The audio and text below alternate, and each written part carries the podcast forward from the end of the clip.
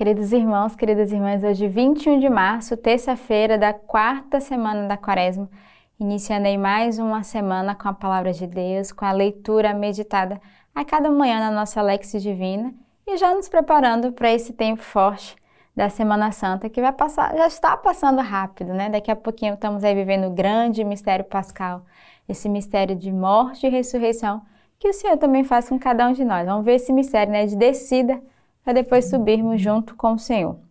primeira leitura de hoje que a igreja nos oferece é do profeta Ezequiel.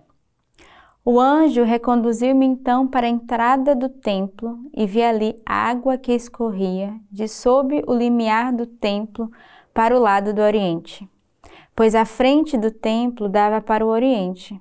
A água escorria de sob o lado direito do templo, do sul do altar. Em seguida, fez-me sair pelo pórtico do norte e rodear por fora até o pórtico exterior, que dá para o oriente, onde a água estava escorrendo do lado direito. O homem dirigiu-se para o lado do oriente, com um cordel na mão, medindo mil côvados, e me fez atravessar a água que dava pelos tornozelos. Tornou a medir mil côvados e fez-me atravessar outra vez a água, que agora dava pelos joelhos. De novo mediu mil côvados e de novo me fez atravessar a água que agora dava pelos quadris. Mediu outro mil côvados e agora era uma torrente que eu já não podia atravessar, pois a água tinha subido tanto que formava um rio, que só se podia atravessar a nado. Disse-me então: Vistes, filho do homem? E fez-me voltar para a margem da torrente. Quando voltei, eis que havia ali na margem da torrente árvores abundantes de um lado e de outro. Disse-me: Esta água que escorre para o lado oriental desce para Araba e entra no mar. Ao entrar no mar, a sua água se torna salubre. Resultará daí que em todo lugar por onde passar, a torrente e os seres vivos que o povoam terão vida haverá abundância de peixe, já que onde quer que esta água chegue, ela levará salubridade, de modo que haverá vida em todo lugar que a, torne, que a torrente atingir.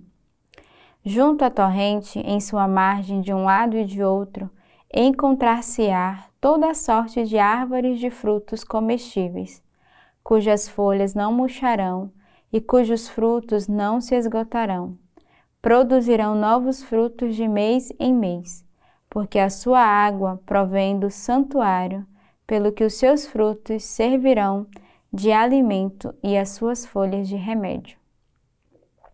E o salmo de hoje é o Salmo 45. Deus é o nosso refúgio e nossa força, um socorro sempre alerta nos perigos. E por isso não tememos se a terra vacila, se as montanhas se abalam no seio do mar. Há um rio cujos braços alegram a cidade de Deus, santificando as moradas do Altíssimo. Deus está em seu meio, ela é inabalável. Deus a socorre ao romper da manhã. O Senhor dos Exércitos está conosco. Nossa fortaleza é o Deus de Jacó. Vinde ver os atos do Senhor é Ele quem na terra faz assombros. Então, o salmista de hoje começa a nos exortar e a nos lembrar que Deus é o nosso refúgio, a nossa força, é um socorro sempre para nós no perigo. Então, ele lembra a cada um de nós por que, que tememos, por que temos tantas inseguranças no nosso coração, se Deus é o nosso socorro, é o nosso auxílio. Mesmo no perigo, o Senhor é aquele que de fato está conosco à nossa frente. Então, é um salmo que vai nos encorajar, de fato, a viver todas as situações e dificuldades da nossa vida. E aí ele vai dizer exatamente: Deus está no nosso meio e ele é inabalável. Essa é a palavra. Deus é inabalável. E se nós estamos unidos a Ele, nós nos tornamos também inabaláveis porque estamos unidos com o Senhor e acreditamos na Sua força, no Seu poder, no Seu refúgio, na Sua proteção e fortaleza com cada um de nós. Deus socorre ao romper da manhã.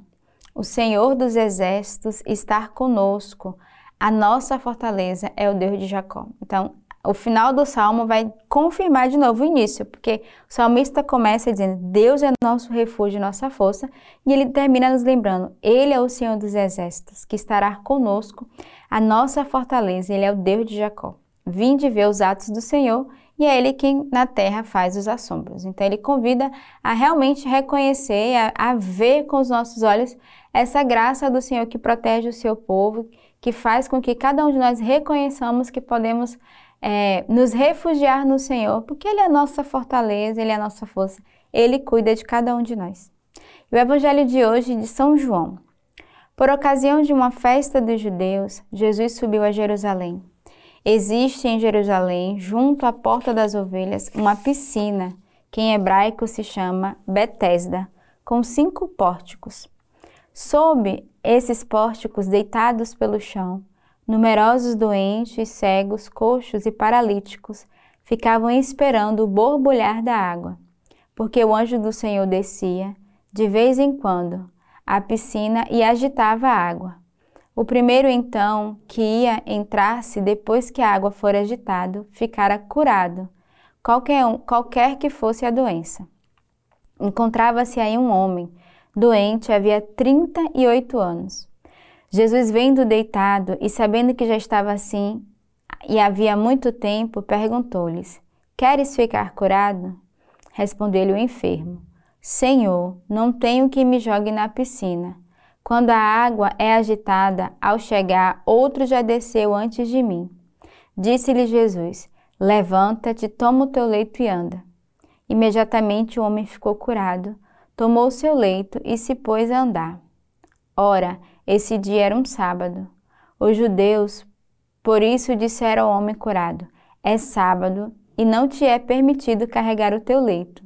Ele respondeu: Aquele que me curou disse: Toma o teu leito e anda. Eles perguntaram: Quem foi o homem que te disse: Toma o teu leito e anda? Mas o homem curado não sabia quem fora. Jesus havia desaparecido, pois havia uma multidão naquele lugar. Depois disso, Jesus o encontrou no templo e lhe disse: Eis que estás curado. Não peques mais, para que não te suceda algo ainda pior. O homem saiu e informou aos judeus que fora Jesus quem o tinha curado. Por isso os judeus perseguiram Jesus, porque fazia tais coisas no sábado. Tá aqui a gente vê mais um relato da cura de Jesus e mais uma vez ele perseguido por realizar as curas no sábado. Mas o que chama a atenção nesse evangelho é que de fato havia ali um homem que simplesmente estava à espera, né? ele não teve nenhuma iniciativa para sua cura, ele estava à espera de que alguém o jogasse, que alguém empurrasse ele ali naquela piscina já há tanto tempo e sempre alguém ia à sua frente. Então a gente vê que também uma relação de, de certa forma, de um comodismo, né? Mesmo se ele queria ser curado, ele não tinha força, não tinha iniciativa. E às vezes nós queremos a cura e precisamos que o outro nos empurre. E aqui Jesus vai de fato é, dar uma palavra de autoridade para ele, né? É tanto que Jesus não disse, se joga na piscina. Jesus disse, toma o teu leito, levanta e anda. Né? Ele vai exortar outro, dizer, sai desse comodismo, né? Sai dessas tuas feridas, pega o teu leito e anda. E a gente percebe que imediatamente, face a esse empurrão, esse chacoalhar do Senhor, o homem pega o leito e levanta e anda e é curado. Então, mais do que nos prendermos no sábado, porque o Senhor aqui estava fazendo a cura, devemos olhar para esse evangelho com essa pergunta: será que eu estou à espera da cura, que ela venha até mim, ou eu de fato tenho a iniciativa de correr atrás e pedir que o Senhor cure a nossa alma, cure o nosso coração? E quando nós vamos ao Senhor, Ele realiza imediatamente. Aqui faltou desse homem talvez essa busca, se ele tivesse gritar por socorro, né? Dizer, me empurrem para que eu seja curado. E às vezes nós estamos assim, cômodos, né? Estamos à espera e reclamamos porque não estamos curados na nossa alma, das nossas dificuldades, porque não mudamos. Mas de fato o Senhor, ele exige de nós, no sentido de que ele espera de nós essa atitude, essa coragem de de fato é, nos levantarmos e ao encontro da cura da nossa alma, do nosso coração. A leitura de hoje patrística que a igreja nos oferece é dos sermões de São Leão Magno Papa, o bem da caridade. Tá? Uma bela leitura onde vai nos ensinar nesse tempo da quaresma a, o valor e a importância da caridade e como bem vivermos a caridade. Lembrarmos que a caridade é Deus e Deus é amor, né? Se Deus é amor, a caridade não deve ter fim. É um trecho dessa leitura, porque a grandeza de Deus não tem limites. Então eu convido você ao longo desse dia a rezar com essa leitura patrística. Aí no link do nosso canal do YouTube tem a leitura patrística de hoje que a igreja nos oferece. Baixa, reza com ela e pede nesse tempo da quaresma de praticarmos a caridade com uma maior consciência daquilo do bem precioso que é esse dom que Deus deixou a cada um de nós. Que Deus nos abençoe.